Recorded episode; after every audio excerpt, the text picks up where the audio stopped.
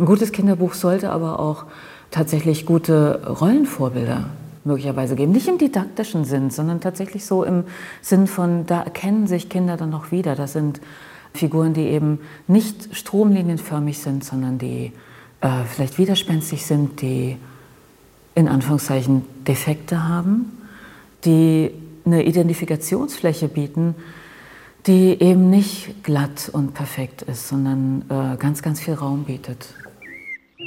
Limonadenbaum, der Kinderbuch-Podcast von SWR 2 mit Anja Höfer und Theresa Hübner.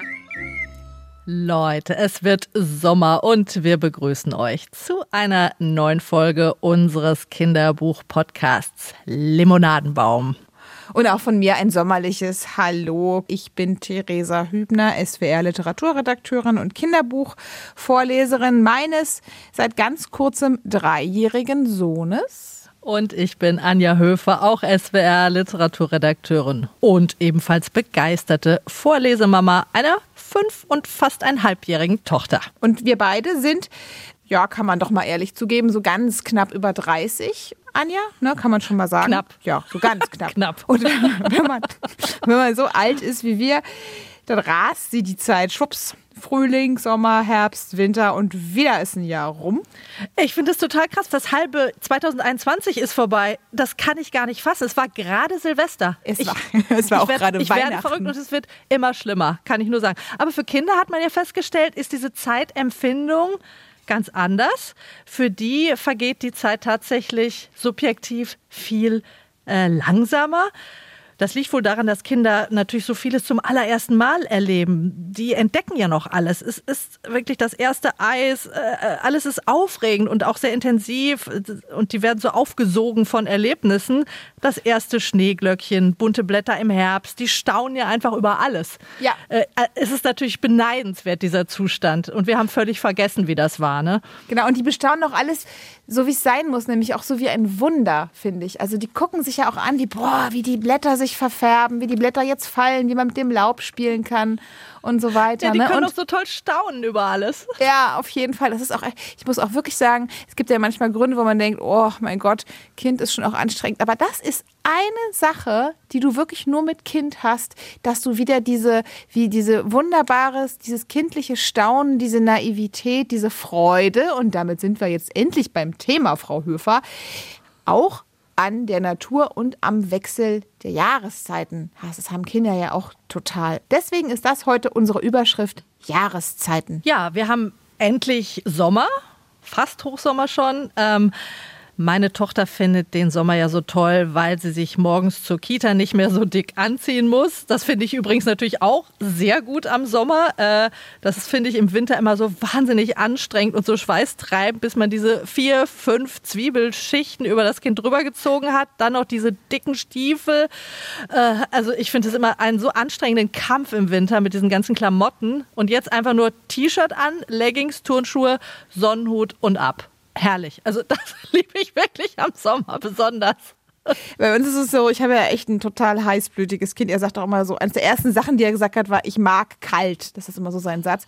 Und äh, ich werde auch immer sehr ja, mitleidig oder, oder sorgenvoll angeschaut von anderen Eltern, wenn die dann sehen, wie dünn mein Kind eigentlich immer angezogen ist. Ja, ähm, aber was er im Moment ganz doll hat, das finde ich ganz, ich ganz schön, dazu zu sehen und mit ihm das so zusammen zu entdecken. Der steht wirklich lange, lange, lange vor diversen Blumen und schaut die sich an. Und jetzt geht es auch so langsam los, dass er diesen ganzen, diesen ganzen Prozess von, da kommt so ein Samenkorn in die Erde und dann wächst da was draus. Also wir hatten jetzt letztens die ersten Kirschen äh, irgendwie hier beim lokalen Gemüsehändler gekauft. Und dann hat er die Steine bei uns vorm Haus verbuddelt und will jetzt jeden Morgen gucken, ob da schon ein Kirschbaum draus gewachsen ist.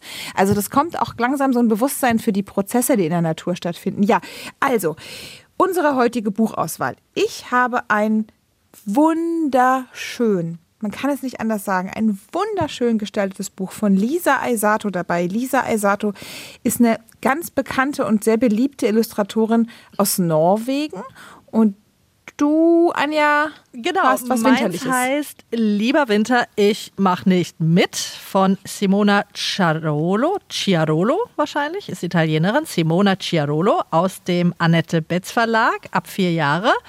Hat mich an Goethe erinnert. Mit dem habe ich mich nämlich im Studium sehr intensiv beschäftigt. Und Goethe konnte zwei Dinge nicht ausstehen. Den Tod und den Winter. Und er hat immer so gesagt, den Winter statuiere ich nicht, den Tod statuiere ich nicht. Also im Sinne von, äh, akzeptiere ich nicht, kann weg. Und irgendwie hat mich dieser Titel, lieber Winter, ich mache nicht mit, diese Verweigerung hat mich so ein bisschen daran erinnert. Aber der Titel führt auch etwas in die Irre, denn wie sich herausstellt in diesem wirklich schönen Buch von Simona Ciarolo, ist der Winter gar nicht so schlimm wie befürchtet. Ich schlage das Buch mal auf, das schon beim Aufschlagen ruft es so eine Ja, sehr herrliche Sommerstimmung auf. So, und dann blätter ich mal um. Guck mal, guck mal die Farben. Ah, Eistüten und alles Ja, pink also und du siehst erstmal nur Eis in Schön. der Waffel in den herrlichsten Farben in Pink und Gelb vor einem leuchtenden Himmelblau. Dann geht das Buch los und man sieht einen Jungen, sehr süßes Bild, wie er von oben in so einem Pool treibt. Herrlich, türkisfarbener Oh ja. Pool, in der Mitte ein kleiner Junge in seinen seinen Schwimmringen. Schwimmflügeln und Schwimmringen. Und dazu der Text, Schwimmen ist das Allerschönste. Darin bin ich wirklich gut, fast so gut wie ein Fisch. Aber schon auf der nächsten Seite wird diese herrliche Sommerstimmung etwas getrübt. Die kleine Schwester des kleinen Jungen ungt nämlich herum und meint, genießt den Sommer, solange er da ist, bald ist er nämlich vorbei. Und auf die Frage, was dann passiert, wenn der Sommer vorbei ist, da malt die Schwester ein Bild in den düstersten Farben. Es wird kalt, die Bäume verlieren ihre Blätter. Deine Badehose kannst du dann mal schön wegpacken. Es wird nämlich dunkel, es regnet und du sitzt nur noch drinnen auf dem Sofa rum. Langweilig und grau alles. Hat sie nicht Der unrecht. kleine Junge mag das der Schwester aber gar nicht glauben und fragt dann seine Eltern, ob das stimmt. Und die bestätigen das leider, was ihn dann sehr betrübt. Er stellt sich dann ans Fenster und sucht nach ersten Anzeichen für den Winter. Und die kommen dann auch tatsächlich genau so, wie die Schwester das prophezeit hat. Ähm, Es wird kühler und die Bäume verlieren ihre Blätter. Die Tage werden immer kürzer und die Abende immer länger. Und die ganze Familie kuschelt sich aufs Sofa. Und dann wird es richtig Winter. Aber dann die Überraschung, der Winter ist ganz anders, als ich dachte, meinte der Junge. Der Winter mit dem Schnee und dem Eis ist natürlich auch ganz fantastisch. Er ist überhaupt nicht grau wie befürchtet und man kann auch im Winter sehr viel Spaß haben, wie sich zeigt. Zum Beispiel in den Schnee schmeißen und Schneeengel machen. Und hier zeige ich dir mal auf der letzten Seite. Hier, hier machen sie diese Schneeengel. Sehr süß, er und seine Schwester. Dann siehst du, was kommt da aus dem Schnee heraus? Ach, das Schneeglöckchen. Genau, schon wieder ein Blümchen durch den Schnee. Die erste Frühlingsbotin kommt doch schon wieder. Also ich finde es ein sehr süßes Buch über die Jahreszeiten. Eigentlich eine Liebeserklärung an alle Jahreszeiten. Der kleine Junge hat, der, da führt der Titel etwas in die Irre, hat nämlich, glaube ich, gar nichts gegen den Winter. Es ist nur die Schwester, die ihm die Stimmung mit ihrer Prognose etwas versaut. Und nur damit er dann entdecken kann, dass die anderen Jahreszeiten auch ihre wirklich schönen Seiten haben. Ich finde auch die Illustration von Simona Cerolo sehr, sehr schön mit bunt, So Neonfarben dabei, ja, ein bisschen ne? knallig auch, zwischendurch. ja, Schön. aber es ist im Prinzip mit Buntstift, glaube ich, vor allem gemacht. Und ganz toll ist, wie sie die Mimik dieses kleinen Jungen äh, malt, festhält. Ähm, die verändert sich wirklich auf jeder Seite und ist unglaublich ausdrucksstark. Man sieht seine Skepsis, seine Wut und am Ende sieht man auch seine Zufriedenheit. Und dann finde ich auch gut, sie hat an Diversität gedacht. Zum Beispiel im Schwimmbad sieht man sehr unterschiedliche Hautfarben. Äh, wie es eben auch in echten Schwimmbädern aussieht, nicht nur käseweiße Körper, sondern alle Schattierungen. Also sehr liebevoll gemachtes Buch, ab vier Jahre. Lieber Winter, ich mache nicht mit von Simona Cerolo. Aus dem Englischen ist das übersetzt von Judith Schumacher, erschienen im Annette Betz Verlag und kostet knapp 15 Euro. Was hast du denn dabei zum Thema Jahreszeiten, Theresa? Ich habe ein Buch dabei, da kamen jetzt eben auch schon so ein paar Stichworte von dir, nämlich alle Jahreszeiten sind schön und Stichwort lebendige Mimik und sowas. All das äh, bringt mein Buch auch mit. Das ist ein Buch, das heißt, wenn die Jahreszeiten träumen von Lisa Aisato, das hat die, die hat die tollen Illustrationen gemacht und Hadi Nye. Ich hoffe, ich spreche das jetzt richtig aus, Anja. In Sachen Norwegisch bist du ja eigentlich unsere Expertin. Ja. mein Sohn mein Sohn kann mit dem Buch zugegebenermaßen erst seit kurzem was anfangen. Das hat er jetzt ganz lange hat den das jetzt nicht wirklich äh, irgendwie beglückt. Ähm, das Buch ist übrigens im Atrium Verlag erschienen, das noch ganz kurz. Und vielleicht auch noch, bevor ich äh, zum Inhaltlichen komme, zwei Infos zu den Schöpferinnen des Buches. Hadi Nye und Lisa Aisato sind Schwestern. Sie haben einen Vater aus Gambia. Ihre Mutter ist Norwegerin und die sind in Norwegen auch nicht so ganz unbekannt. Hadi Nye, die Autorin, ähm, ist, äh, also die quasi die Texte formuliert hat, hat zum Beispiel den ESC mal moderiert oh, in Norwegen. Oh. Hat auch eine ganz große Fangemeinde. Ich habe auf Instagram geguckt, äh, ihr folgen fast 150.000 Leute. Wow.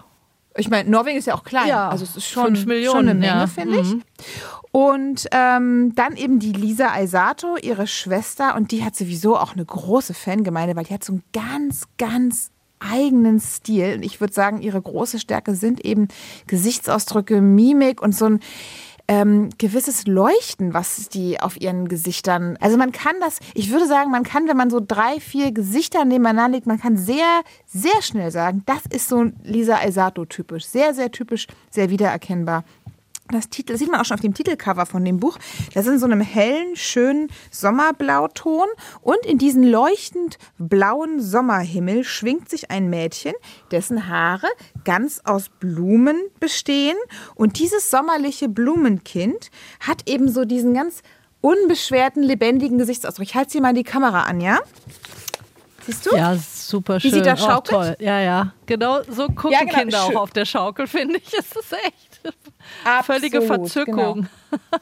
Dann blättern wir jetzt mal auf. Also, erste Seite von Wenn die Jahreszeiten träumen. Wir starten quasi im Winter.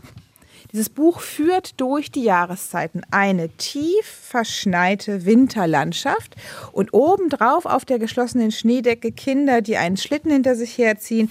Aber, und jetzt ist das ist so schön, ne?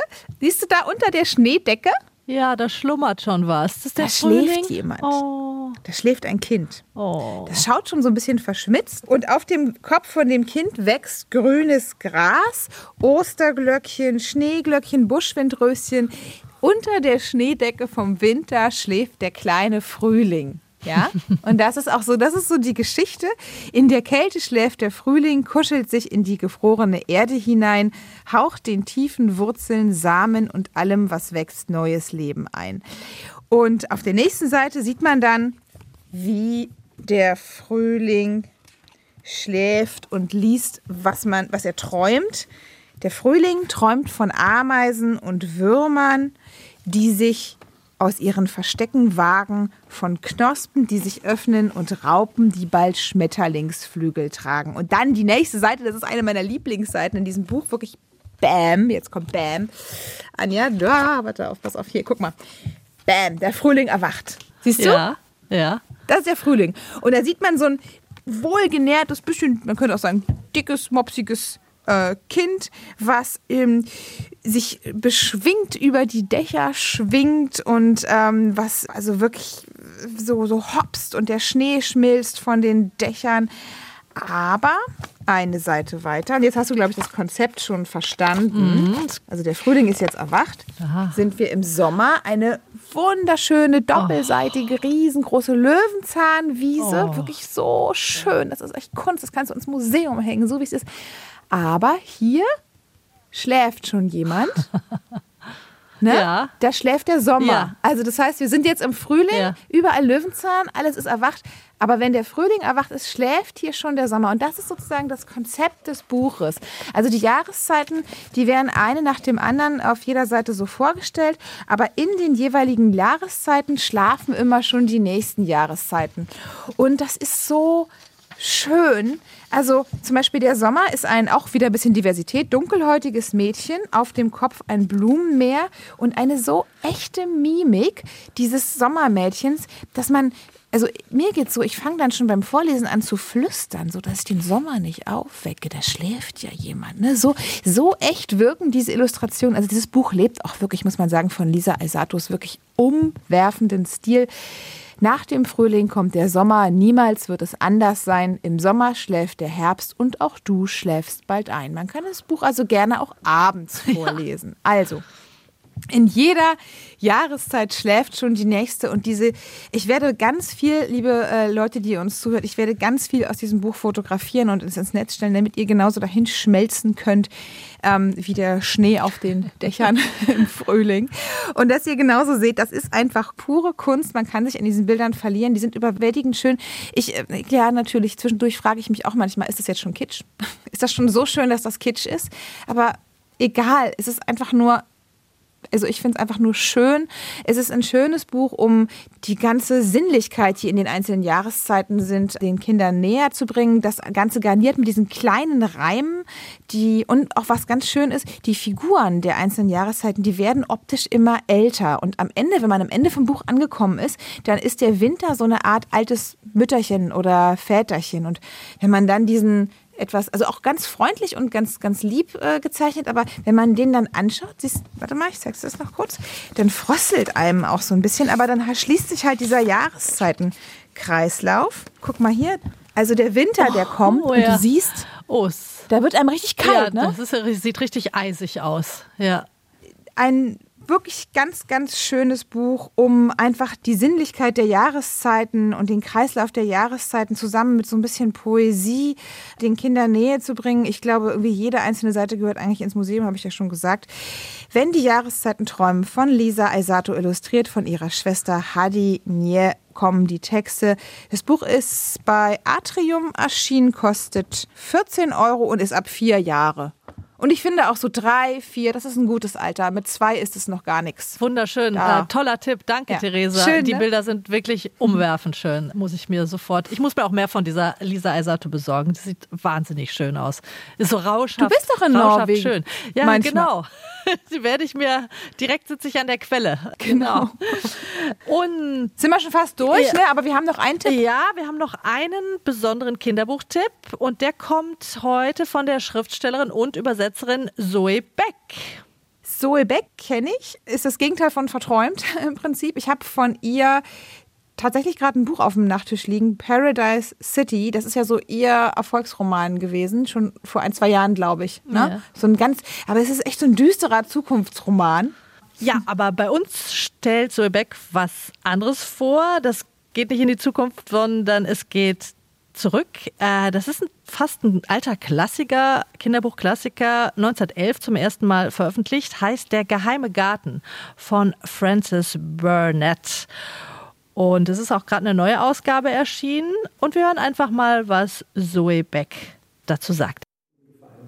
Mein Lieblingskinderbuch ist von Frances Burnett. Das ist die Frau, die auch den kleinen Lord geschrieben hat. Allerdings ist nicht das mein Lieblingsbuch von ihr, sondern Der geheime Garten.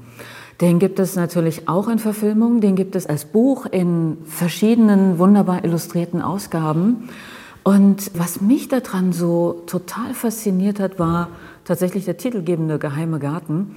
Es geht um ein noch sehr junges Mädchen, das in Indien bei ihren Eltern aufgewachsen ist. Die Eltern sterben, sie kommt äh, zurück nach England, wächst dann bei einem Onkel auf. Der Onkel ist eher so ein bisschen, interessiert sich nicht so für Kinder, weshalb dann das äh, Kindermädchen zur, zur engsten Vertrauten dann noch wird. Und dieses kleine Mädchen entdeckt nicht nur einen eher kränklichen Cousin in diesem großen Haus, in dem sie da jetzt lebt, sondern eben auch diesen geheimen Garten. Und dieser geheime Garten hat dann eben so eine Strahlkraft, nicht nur das Geheimnisvolle, was für mich dann auch gerade so verwilderte Gärten seitdem auch immer wieder haben, da muss ich immer an dieses Buch denken, sondern eben auch, was die, was die Kinder dann damit machen, wie sie sich darin bewegen, was sie daraus dann auch gestalten, wie sie diesen Garten dann wieder auch zum, zum Leben erwecken und dadurch eben auch selber zu anderen Persönlichkeiten werden, also ihre eigenen echten Persönlichkeiten dann in sich entdecken. Diese Wandlungsfähigkeit der Natur hat mich sehr fasziniert. Die Gartenanlage als solche, dieses verwilderte Element, diese, ja, diese Natürlichkeit, innerhalb aber von, von solchen Mauern, die ja eigentlich für Ordnung und sowas stehen, das fand ich unglaublich faszinierend, wie gesagt, bis zum heutigen Tag. Ich wollte danach nicht unbedingt Gärtnerin werden, weil ich schon sehr früh das Problem mit Heuschnupfen hatte.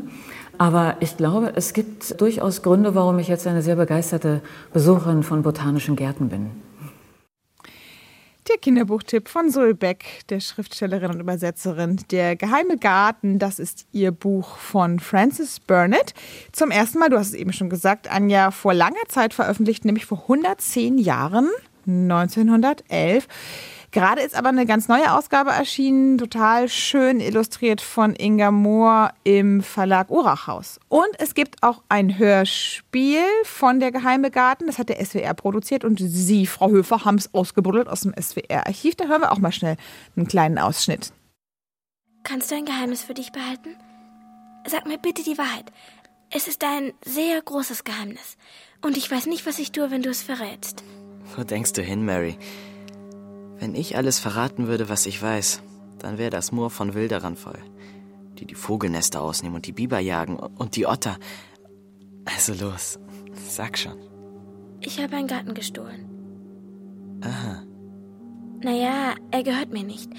Er gehört überhaupt keinem Menschen. Niemand will ihn haben. Keiner geht hin und kümmert sich um ihn. Deshalb darf ihn mir keiner mehr wegnehmen. Denn jetzt kümmere ich mich um ihn.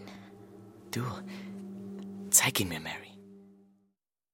Das war ein Ausschnitt aus dem SWR-Hörspiel Der geheime Garten. Ist gerade leider vergriffen, gibt es glaube ich nicht auf CD, sollte auch nur einfach mal den Buchtipp illustrieren. Ähm, dieses tolle Buch, was Zoe Beck uns ans Herz legt, Der geheime Garten von Francis Burnett. Und wir haben Zoe Beck bei der Gelegenheit auch noch gefragt, was für sie eigentlich ein gutes Kinderbuch ausmacht. Ein gutes Kinderbuch, finde ich, hat sehr viel Raum für eigene Fantasie, die dann noch über das Erzählte hinausgehen muss, dass man sich damit noch äh, Wochen und Monate beschäftigen kann, dass es eben wie bei mir jetzt bis ins Erwachsenenalter dann vielleicht auch reinreicht.